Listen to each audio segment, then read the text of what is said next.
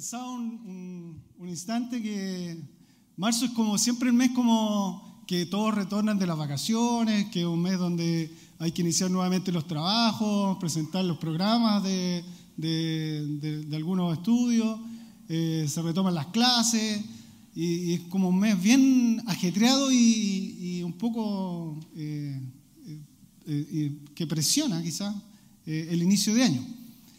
Y bueno, y también eh, hay que pagar el permiso de circulación, lo que tienen auto, y, varias otras cosas más.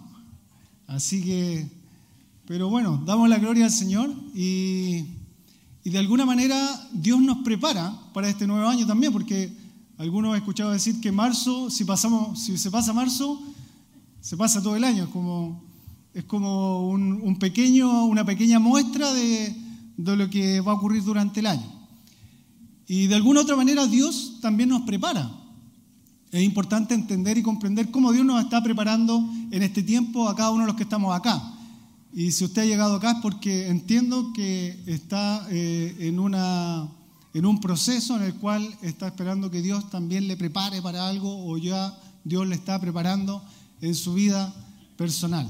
Así que damos la gloria al Señor por eso y, y hemos estado compartiendo también estos ya varios domingos eh, del libro de, Deuteronomio, donde de alguna manera Dios está preparando al pueblo de Israel para la entrada a la tierra prometida.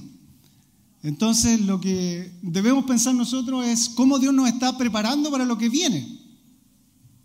Y no debemos dejar de pensar que eh, también actúa en nosotros hoy día el Señor. Así que le voy a invitar a que abra su Biblia ahí. Y si tiene algún celular o aparato electrónico, pedirle que lo deje en silencio o en modo vibrador o en modo avión, como se dice, para que no le moleste, principalmente, para que no, porque sé que varios leen la palabra del Señor también en el celular, pero cuando uno mira el celular también llegan mensajes, notificaciones, varias cosas, entonces intente dejarlo ahí en, en un modo que no le moleste, ¿ya? Para podernos concentrar estos minutos en lo que nos dice la palabra del Señor. Y eh, el mensaje de hoy tiene como título El trato de Dios nos prepara para el futuro. El trato de Dios nos prepara para el futuro. Dios nos está preparando hoy día. Y Deuteronomio capítulo 8 del versículo 1 al 9 dice lo siguiente. Deuteronomio capítulo 8, versículo del 1 al 9 dice, cuidaréis, cuidaréis de poner por obra todo mandamiento que yo os ordeno hoy para que viváis y seáis multiplicados y entréis y poseáis la tierra que Jehová prometió con juramento a vuestros padres. Y te acordarás de todo el camino por donde te ha traído Jehová, tu Dios, estos 40 años en el desierto, para afligirte, para probarte, para saber lo que había en tu corazón, si habías de guardar o no sus mandamientos. Y te afligió y te hizo tener hambre y te sustentó con maná, comida que no conocías tú, ni tus padres lo habían conocido, para hacerte saber que no solo de pan vivirá el hombre, mas de todo lo que sale de la boca de Jehová vivirá el hombre. Tu vestido nunca se envejeció sobre ti ni el pie se te ha hinchado en estos 40 años. Reconoce a sí en tu corazón que como castiga el hombre a su hijo, así Jehová tu Dios te castiga. Guardarás pues los mandamientos de Jehová tu Dios, andando en sus caminos y temiéndole, porque Jehová tu Dios te introduce en la buena tierra, tierra de arroyos, de aguas, de aguas, de fuentes, y de manantiales que brotan en vegas y montes, tierra de trigo y cebada, de vides, higueras y granados, tierra de olivos, de aceite y de miel, tierra en la cual no comerás el pan con escasez, ni te faltará nada en ella, tierra cuyas piedras son hierro y de cuyos montes sacarás cobre.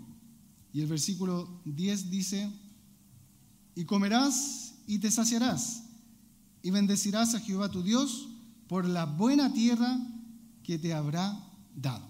Señor, te damos gracias por su palabra. Cada uno de los que estamos acá, Señor, llega en una condición diferente. Acá, Señor, hay vidas, hay historias también. Te pedimos, Señor, que tu palabra sea la que nos hable, Señor.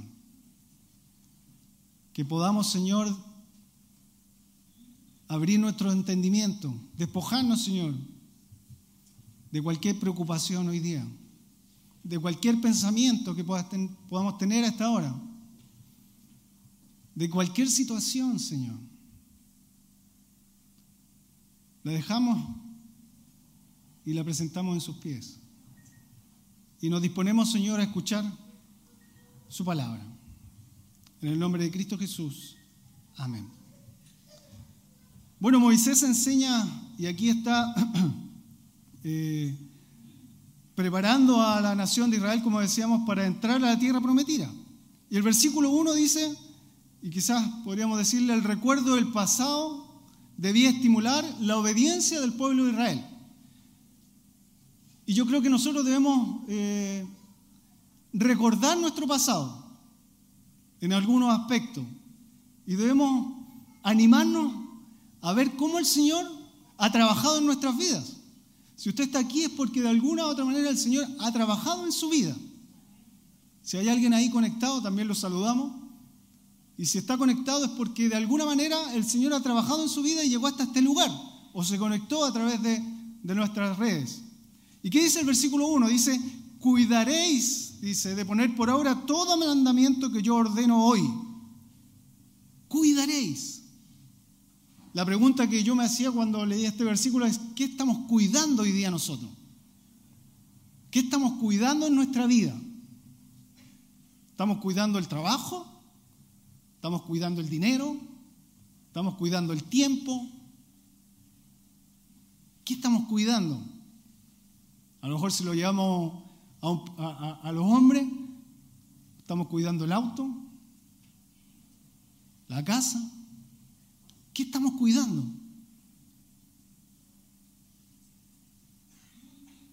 Dice, cuidaréis de poner por obra todo mandamiento que yo te ordeno hoy. Eso es lo que el Señor nos está hablando hoy día y nos ha hablado durante todo este último tiempo que hemos hablado otra vez, que hemos estado predicando del libro de Deuteronomio que obedezcamos la palabra del Señor, que escuchemos lo que Él tiene que decirnos. Y Él hoy día nos dice, y a, eh, través de esta palabra, también Moisés se lo recordaba al pueblo de Israel y es un, constante recordar, porque el Señor conoce nuestro corazón, conoce que somos fáciles de que se nos olviden las cosas, conoce que somos fáciles de poner nuestras cosas en primer lugar, y por eso nos recuerda, nos recuerda y nos recuerda. Entonces el Señor hoy día le dice, Cuidaréis de poner por obra todo mandamiento que os ruego hoy. ¿Para qué? Porque podríamos decir, ¿para qué? El mismo, y el mismo versículo 1 dice, para que viváis primeramente. ¿Cómo estamos viviendo hoy día? Entonces, si guardamos nuestros mandamientos para que podamos tener esa vida abundante de la cual el Señor nos habla en su palabra. Pero si no guardamos los mandamientos, ¿cómo vamos a tener esa vida? Si no la vamos a entender, no la vamos a comprender porque no leemos su palabra. Pero dice, para que viváis, para que seáis multiplicados sea para que haya descendencia. Aquí tenemos varias hermanas que están embarazadas. Nuestra iglesia va a tener más miembros. El Señor está multiplicando a la iglesia. Y eso es motivo de gratitud, es motivo de alegrarse. Y dice después, y entréis a poseer la tierra que el Señor prometió con juramento a vuestros padres. El Señor iba a cumplir su promesa a través de esta nueva generación. El Señor quiere cumplir las promesas que nos ha hecho. Y hoy día está hablándole a esta generación que estamos acá para hacer lo que Dios quiere hoy día en este tiempo y en este lugar. Si usted se suma, tiene que decir amén. No están muy convencidos los hermanos. Aquí estaba la nueva generación en el lado ahí del Jordán, del río Jordán. Estaban listos para cruzar al otro lado y entrar a la tierra con inquietud, seguramente, seguramente había dudas ahí en su corazón. Venía de un periodo largo donde habían estado en el desierto, pero también había mucha esperanza, No perdamos la esperanza en el Señor. No perdamos esa fe en el Señor. Creámosle que lo que Él dice lo va a hacer. A medida que Moisés les estaba preparando para entrar en la tierra, porque ellos, él, ya vemos que lo estaba preparando constantemente, pero él también lo estaba estimulando a obedecer a Dios. Y eso es lo que hoy día yo creo que más nos cuesta, es obedecer a Dios, obedecer su palabra, creer lo que dice la palabra del Señor.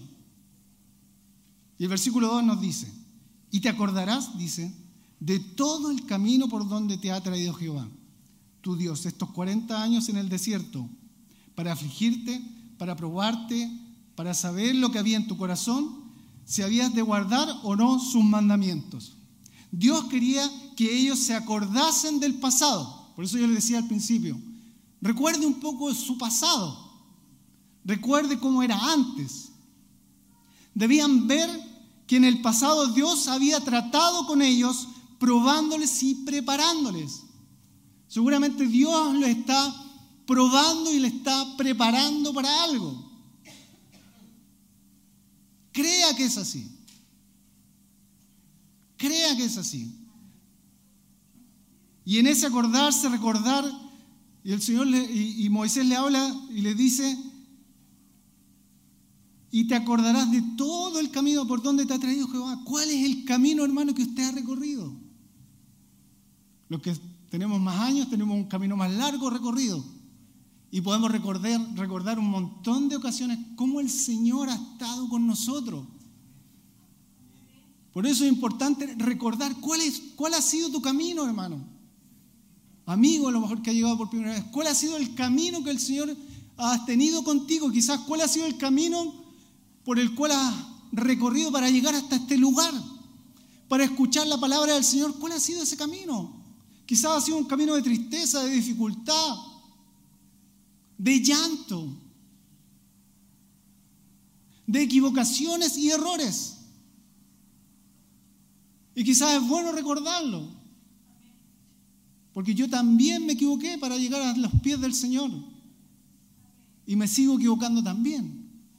Por eso es importante ver cuál ha sido tu camino donde el Jehová te ha traído, dice, estos 40 años le habla al pueblo de Israel. 40 años estuvieron en el desierto. Pero ¿qué me llamaba la atención de este versículo? Porque nosotros queremos escuchar cosas lindas y hermosas que nos dice la palabra del Señor. Y que ojalá la palabra del Señor nos anime, nos tome. Oh, qué gran palabra del Señor escuché hoy día. Señor, me hablaste. Me dijiste que me amas. Me dijiste y me prometiste que iba a estar conmigo hasta el fin. Amén. Pero ¿qué dice aquí? Que estuvieron estos 40 años en el desierto, ¿para qué? Para afligirte. Para afligirte. Yo no sé cuántos de aquí están hoy día afligidos. ¿Qué significa afligirte? El diccionario dice causar molestia o sufrimiento físico, causar tristeza o angustia moral. Dios afligió a Israel, lo llevó a un lugar donde lo único que podían hacer era depender de Él. No tenían nada más y, nada, y a nadie más donde ir, solamente tenían que ir a Él. Y a veces nosotros queremos que la vida cristiana sea sobre hojuelas, podríamos decir. Pero aquí vemos que no es tan así. Entonces, él le recuerda esto que pasaron estos 40 años para afligir la vida de, estos, de esta nueva generación. Y si usted hoy día ha sufrido, ha tenido problemas, ha tenido dificultades, no deje al Señor fuera de esos problemas, dificultades, porque Dios tiene un propósito con eso. No mire para el lado, no decaiga, no se debilite.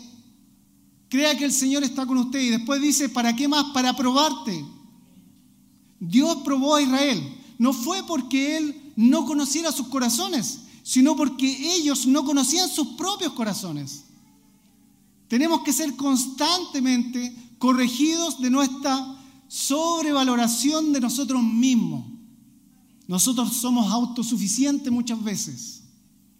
pero el Señor nos aflige para probarnos. Eso es lo que hace el Señor, eso es lo que dice su palabra. ¿Y sabe para qué más? Según lo que dice ahí el versículo 2, para saber lo que había en tu corazón, hermano. ¿Qué es lo que hay hoy día en tu corazón? Y no crean que el Señor no lo conoce, el Señor sí lo conoce. Pero por eso el Señor trata de manera personal y única con todos los que estamos acá. Para saber lo que había en tu corazón. Algunos piensan que la manera en que Dios trabaja la humildad en nosotros es simplemente llevándonos a una posición humilde. Pero es en donde está nuestro corazón. Mientras estamos en la posición humilde, lo que Dios realmente le importa. Podemos estar en una posición humilde, pero anhelando algo diferente. Podemos creer que Dios nos debe algo diferente y que pronto lo obtendremos. Dígame que no es así. Sobre todo los que llevan algún tiempo como hijos del Señor, como cristianos. Decimos, el Señor tiene algo para mí. Y a lo mejor el Señor ya se lo entregó. Y no lo, no lo podemos ver. Entonces, prestemos atención a lo que el Señor quiere. Dios quiere que estemos contentos en la posición humilde en la que Él nos pone. Dios quiere que estemos contentos en el lugar donde el Señor hoy día nos tiene. Debemos, como dicen por ahí, debemos resetearnos a veces. Y decir, bueno, partimos aquí. Aquí estamos. ¿Qué es lo que el Señor me ha entregado hoy día? Cada uno sabrá. Pero lo que el Señor le haya entregado, sea poco o sea mucho, dele la gloria al Señor. Alabe al Señor. Diga al Señor, aquí estoy. Con lo que tú me diste, te glorifico, Señor. Quizás estoy afligido, Quizás me estás probando, pero eso es para saber qué es lo que hay en el corazón de usted y de mí. El versículo 3 dice, nuevamente, y te afligió, dice, y te hizo tener hambre, y te sustentó con maná, comida que no conocías, tú ni tus padres la habían conocido, para hacerte saber que no solo de pan vivirá el hombre, mas de todo lo que, todo lo que sale de la boca de Jehová vivirá el hombre. Y te afligió nuevamente. Nuevamente está esa palabra. Toda la educación de Dios, hermanos, todo lo que el Señor nos quiere enseñar, comienza aquí, en la aflicción. Algunos ni siquiera, y quizás aquí me incluyo muchas veces, superamos ese primer paso. Si no somos humildes y no nos dejamos enseñar, si no nos dejamos moldear, como dice la palabra del Señor, cuando Él toma un, eh, que se describe como el alfarero y nosotros como el barro, si no somos como el barro en las manos del alfarero, vamos a partir mal. El resto de lo que el Señor nos quiere enseñar no va a tener ningún sentido. Te hizo tener hambre, dice, y te sustentó con maná. El siguiente grado en la enseñanza del Señor es la dependencia total en Él. Eso es lo que Él quiere, dependencia total en Él. Israel tuvo que confiar en Dios más allá de su propio conocimiento. Porque mire lo que dice acá, te hizo tener hambre y te sustentó con maná. ¿Y qué es lo que era? Comida que no conocía. O sea, era algo que estaba más allá de la capacidad de entender del pueblo de Israel. Cosas que tú no conoces, el Señor va a hacer contigo. Va a tratar contigo de la manera que tú no te imaginas. Comida que tú no conocías, que no conocías, hermano. Y nosotros nos gusta saber todo, entender todo, comprender todo. Pero si llegaste hasta acá es porque el Señor te ha hablado y quizás no entiendes qué está haciendo el Señor. El Señor está trabajando en tu vida. El Señor está obrando en tu vida. El Señor está hablando a tu corazón. Quiere conocer qué realmente hay en tu corazón. Porque los que llegamos acá nos vemos muy lindos de corbata. Gracias a Dios, lo único que está de corbata es el pastor y yo. Y llegamos bien peinados. Pero no vemos el corazón. El Señor conoce tu corazón, hermano. Y conoce el mío también. Y si estamos aquí porque el Señor quiere, quiere que tú en tu vida se la entregues completamente. Que escuches su voz. Si estás afligido, si estás con algún problema, no dejes fuera al Señor de esto. No, no. No creas que ser cristiano es, que, es decir que se te van a acabar todos los problemas. No, el Señor no prometió eso. Dios prometió que iba a estar con nosotros. Y Él está con nosotros. ¿Y qué dice más adelante el versículo 3? Dice, para hacerte saber que no solo de pan vivirá el hombre. Aquí habla de una forma negativa. Esta era la lección de alguna manera. Dios quería que aprendieran eso. En lo positivo tenían que aprender que no solo de pan vivirá el hombre, más de todo lo que sale de la boca de Dios vivirá el hombre. Y quizás tristemente, muchos todavía viven solo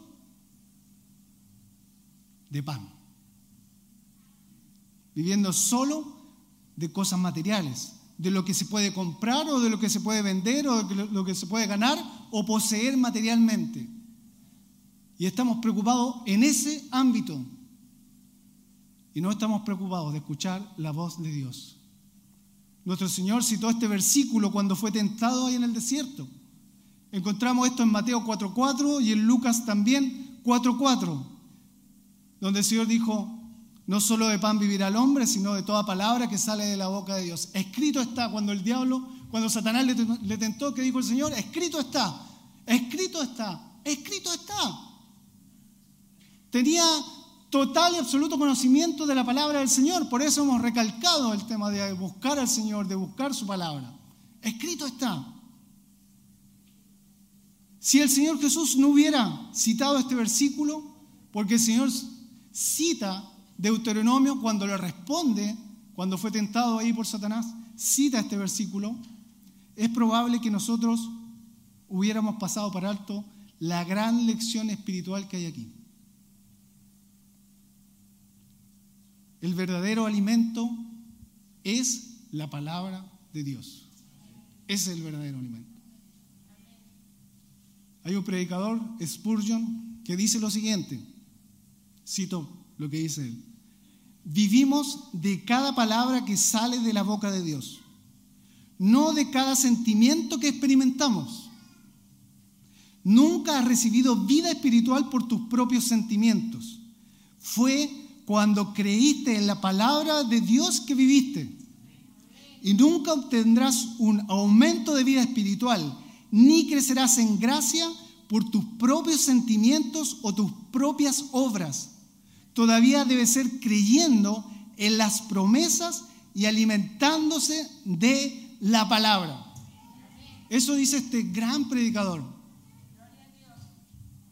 El alimento, lo que nos sustenta, lo que guía nuestra vida es la palabra del Señor. Y cito lo que estudiábamos el día viernes también en la vigilia, en cuanto a qué es lo que dice nuestra palabra del Señor ahí en 2 de Timoteo capítulo 3 versículo 16 y 17. Los que estuvieron el viernes se recordarán. Dice que toda la escritura es inspirada por Dios y útil para enseñar, para redarguir, para corregir, para instruir en justicia, a fin de que el hombre de Dios sea perfecto, enteramente preparado para toda buena obra. Toda la escritura es inspirada por Dios. A veces, hasta los mismos cristianos dudamos de eso. Dudamos de eso. Pero aquí está claro, dice toda la, toda la escritura. Desde el Génesis hasta el Apocalipsis. Toda la escritura es inspirada por Dios. útil para enseñar, decíamos ahí, para decirnos que, que es verdadero acerca de Dios, el hombre, el mundo en el que vivimos y el mundo en el cual nosotros estamos. Él nos enseña. Es útil también para redarguir, para corregir, con la autoridad para reprendernos y corregirnos. Eso hace la palabra del Señor. Cuando la leemos, cuando la escuchamos. Todos estamos bajo la autoridad de la palabra de Dios. Y cuando la Biblia expone nuestra doctrina o nuestra conducta como equivocada, es porque estamos equivocados. Y yo le pregunto, ¿cuántos mensajes usted ha escuchado? ¿Cuántas predicaciones? ¿Cuántas eh, predicaciones en la, en la web hoy día, en el internet, en YouTube, en, no sé, en el celular? ¿Cuántas predicaciones ha escuchado? ¿Cuántas veces el Señor le ha hablado? Y usted no ha querido obedecerle. Y la pregunta que le hago es, ¿hasta cuándo va a ser así? Y después dice que la palabra del Señor es útil para instruir en justicia. Nos dice cómo vivir en verdadera justicia. Eso es la palabra del Señor. Y el versículo 17 que citaba ahí de segunda de Timoteo, 3.17 dice, ¿cuál es el fin de todo esto? A fin de que el hombre de Dios o mujer de Dios sea perfecto, enteramente preparado para toda buena obra. Eso es lo que quiere el Señor. Me gusta mucho cuando dice enteramente preparado, equipado, capacitado. El Señor nos prepara, el Señor nos capacita, el Señor es el que está con nosotros. Por su fuerza o por mi fuerza no vamos a hacerlo. No va a funcionar. El Señor es el que lo va a hacer a través suyo y a través mío. Él le va a preparar. Él le va a preparar para trabajar con los niños. Aquí me voy a tomar y voy a hacer un llamado. Para trabajar con los adolescentes, para trabajar con los jóvenes, para trabajar con los matrimonios también. Él le va a preparar. Yo esto, este último tiempo, y, quizás algo que vemos en, no, tan solo en esta iglesia, sino que en, la iglesia a nivel general, cuando los chicos ya avanzan en edad y entran en la universidad y empiezan a, a preocuparse por sus estudios, que es normal y que está bien, pero empiezan a alejarse del Señor. Pero a mí me llama mucho la atención cuando los chicos ya han estado cuatro o cinco años y ya quizás eh, están maduros y han avanzado en su etapa no tan solo física, sino también intelectual. Cuando uno les pide, no digo que sean la mayoría, pero quizás gran parte de ellos, trabajar en la obra del Señor, dicen que no están preparados. Pero sí están preparados para quizás dar una gran charla, dar una gran educación, dar un gran consejo, dar una gran opinión de lo que estudiaron. Pero no están preparados para todavía trabajar en la obra del Señor. Y eso es algo que, que el Señor ha tocado mi corazón. Y digo que hay algo que está pasando ahí. Algo está ocurriendo. Y quizá más de algunos acá puede decir,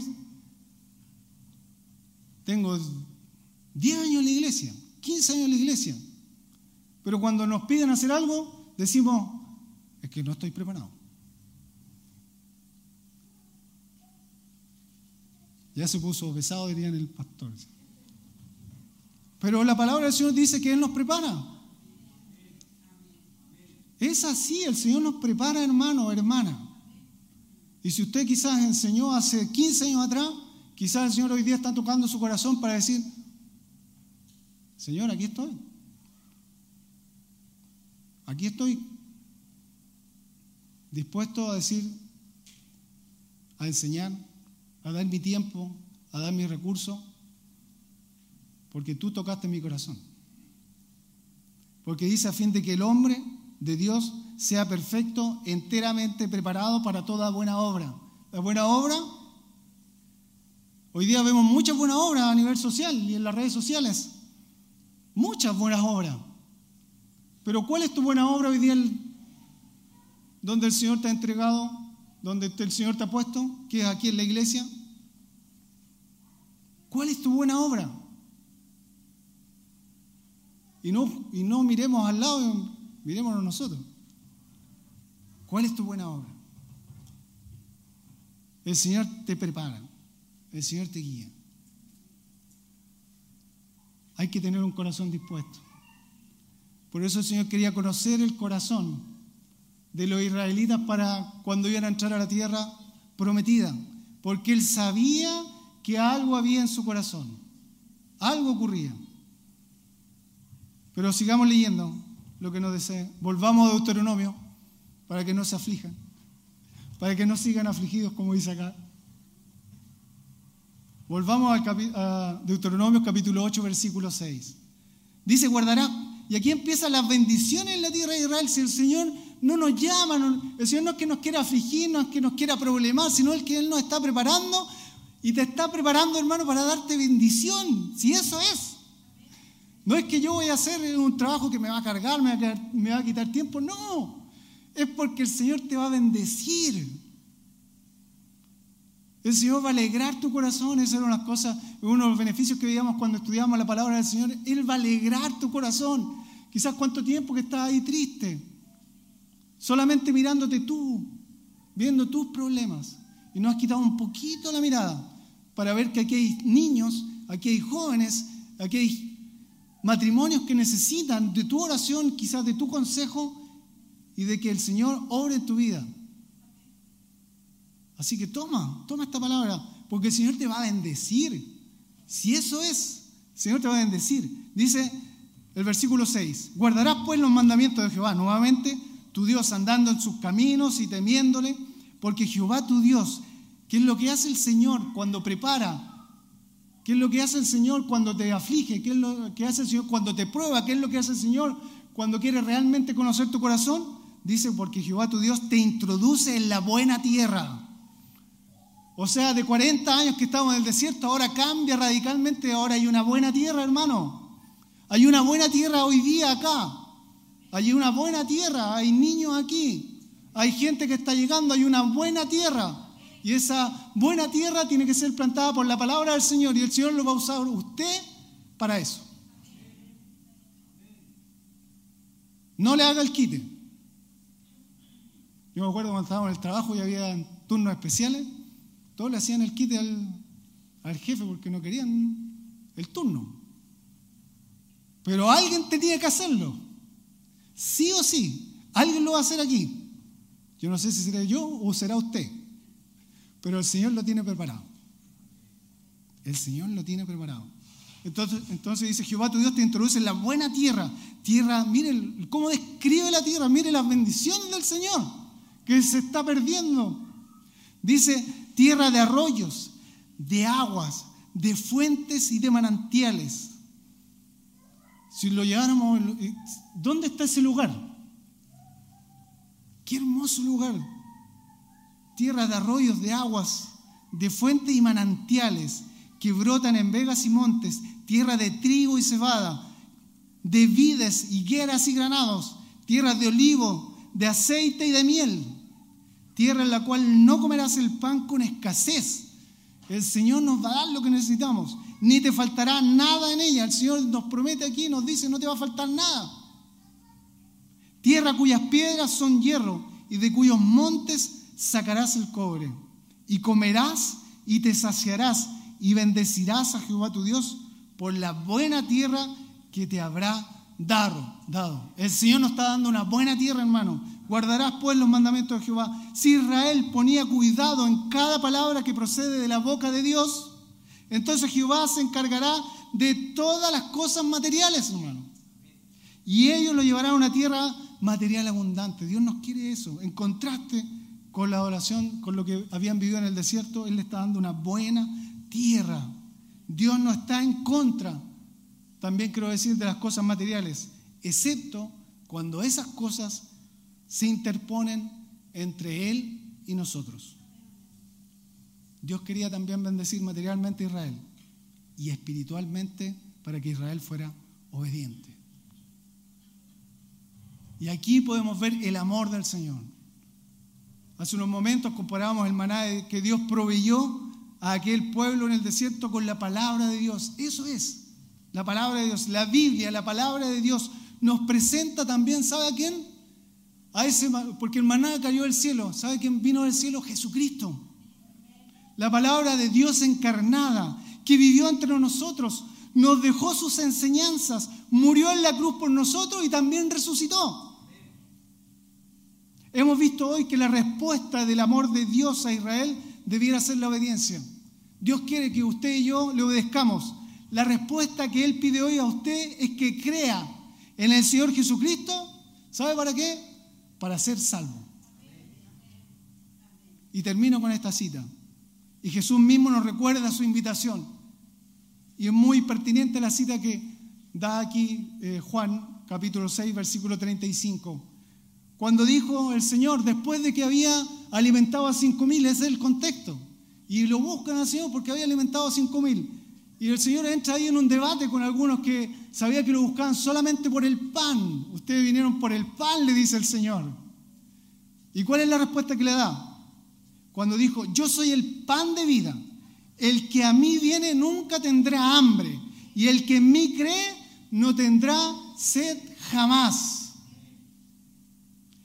El que a mí viene nunca tendrá hambre. Es así de simple, es ir al Señor.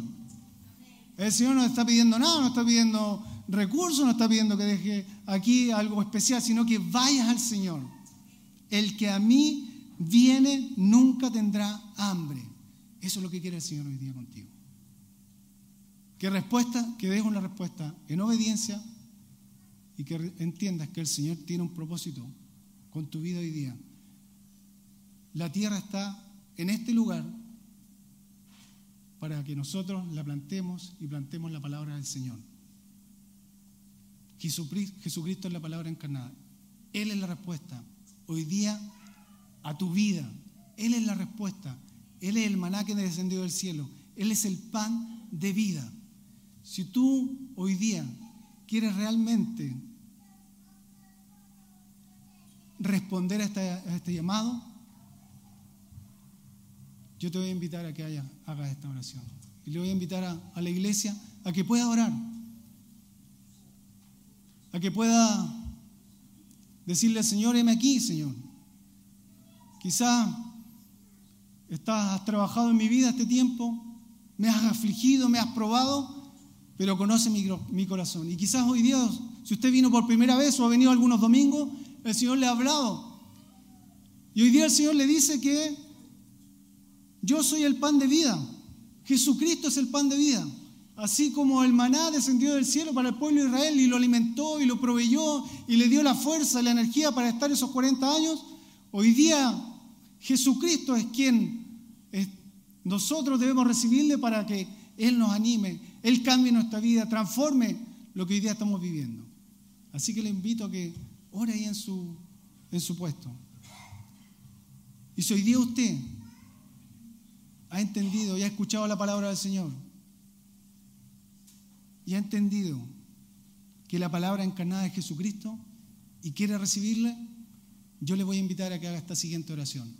Ahí le invito a la iglesia a que pueda orar conmigo. Señor Jesús, te doy gracias por tu palabra. Quizás, Señor, he estado en un tiempo de aflicción. Quizás, Señor, tú me has probado. Pero hoy día, Señor, he entendido que al igual que como en el pueblo de Israel, tú le diste, Señor, ese maná para que tuvieran la fuerza y la energía, hoy día ese maná se transforma en Jesucristo, el pan de vida. Entendiendo que Él murió en la cruz por mis pecados